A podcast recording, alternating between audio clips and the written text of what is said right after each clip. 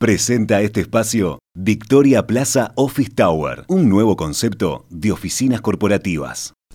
Esta semana el Instituto Nacional de Estadística dio a conocer los datos relativos al mercado de trabajo del mes de diciembre.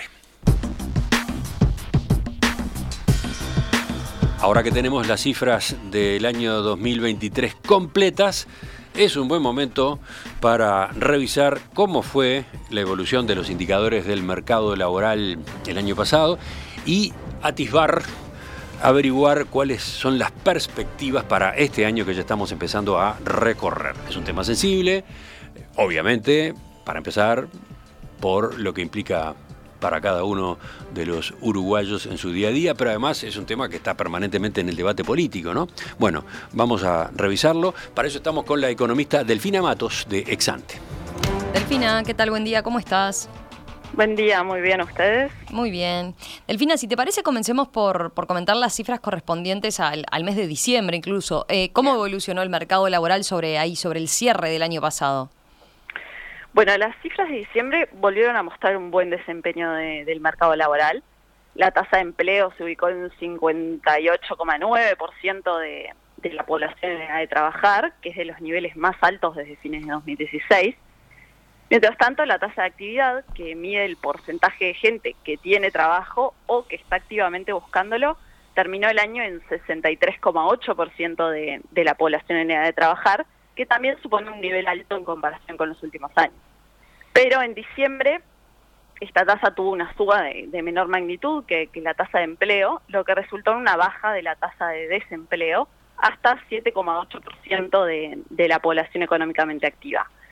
Siempre remarcamos que, las cifras del mercado laboral tienen bastante volatilidad mes a mes. La evolución depende mucho de, de, la época del año en que nos encontremos, porque hay comportamientos estacionales. Por ejemplo, el desempleo suele bajar en diciembre. Por eso solemos enfocarnos en las series en términos de, tendencia a ciclo, que justamente depuran factores estacionales o, irregulares. A ver qué conclusiones sacan ustedes entonces, eh, corrigiendo por los factores estacionales e irregulares que mencionas. Bueno, otras veces comentamos que, las series de, de, tasa de empleo y de actividad venían mostrando una mejora sostenida desde la segunda mitad de 2022 y eso fue así durante gran parte del año pasado. Sin embargo, en los últimos meses estas cifras comenzaron a señalar un freno en la medición en, términos tendenciales. De hecho, desde octubre, tanto la, tasa de empleo como la tasa de actividad registraron bajas leves según nuestra medición. Y de esta forma, la tasa de desempleo tendió a aumentar en, términos de tendencia ciclo, promediando 8,3% en, en 2023 que es alrededor de un 5% más que, en el promedio 2022. De todas formas, como decía antes, estamos con niveles de tasa de empleo y actividad que son de los más altos de los últimos ocho años. Más allá del freno más reciente, el empleo tuvo un aumento relevante en el último año. Eh, eso quería preguntarte, a ver, eh, ¿cuánto fue el aumento de la ocupación en cantidad de personas? Bueno, la cantidad de ocupados mostró una tendencia al alza el segundo trimestre de 2022 y si bien tuvo una leve retracción sobre el cierre del año pasado en la medición de ciclo tendencia, se ubica en niveles históricamente altos. De hecho, al cierre del año pasado habían 1.730.000 ocupados en el país, que es el nivel más alto registrado. Eso significó que en el último año, cuando comparamos diciembre de 2023 con diciembre de 2022, se crearon unos 40.000 empleos, lo que es un aumento de 2%. Ahora, como un elemento a poner atención, no quería dejar de mencionar que ese crecimiento del empleo encontró impulso sobre todo en, el empleo informal. A ver, ¿por qué haces ese énfasis? Eh, ¿Podemos explicarlo mejor? Sí, claro. El, INE publica el porcentaje de ocupados que no están registrados a, la seguridad social. Con la pandemia, esa proporción había bajado mucho, desde un 25% en diciembre de 2019 a valores en el entorno de 20% a, a, fines de 2022. Pero el, año pasado, en 2023, sobre todo en, la segunda mitad, este porcentaje de ocupados no registrados a, la seguridad social tuvo un aumento importante hasta cerca del 23% en, en diciembre. Entonces, de estas cifras podemos concluir que en 2023 se crearon unos 54.000 empleos informales.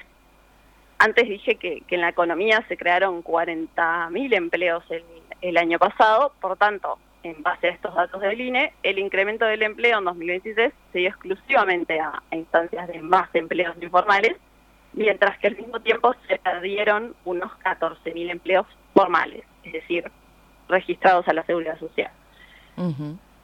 Ahora, más allá de, de, ese incremento visto el año pasado, la informalidad todavía permanece por debajo de los niveles que veíamos antes de la pandemia, y si hacemos el mismo cálculo, pero respecto a, 2019, el resultado es inverso. Cerramos 2023 con unos 94.000 empleos formales, más que el cierre de 2019, mientras que el empleo informal cayó en unos 26.000 en, en esa comparación.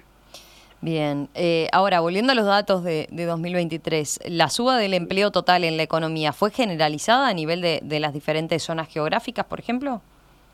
Sí, en el último año el empleo creció tanto en Montevideo como en el interior del país, aunque el incremento fue de mayor magnitud en el interior. Si lo ponemos en números, de esos 40.000 empleos que se crearon en el último año, 30.000 se crearon en el, interior y los 10.000 restantes en Montevideo. De ese modo, en el interior el empleo se encuentra 8% por encima de los niveles prepandemia y entre los niveles más altos de la historia, mientras que en la capital la cantidad de ocupados es muy similar a la prepandemia y es más baja que, los picos que vimos entre 2011 y, 2014. Bien, y, si miramos eh, las cifras ya por sector de actividad, eh, ¿cuáles dirías que, empujaron el crecimiento del empleo en el, en el último año? Bueno, eh, esta suba del empleo en el último año estuvo principalmente impulsada por la construcción, las actividades profesionales y, de arrendamiento y la salud. También hubo más empleo en, el en el servicio doméstico y en el sector de energía eléctrica, gas y agua, pero estos tienen un peso menor en, el total. Además, en todos estos sectores, con excepción del servicio doméstico, el empleo se ubica por encima de, de los niveles de 2019, como para poner una referencia prepandemia.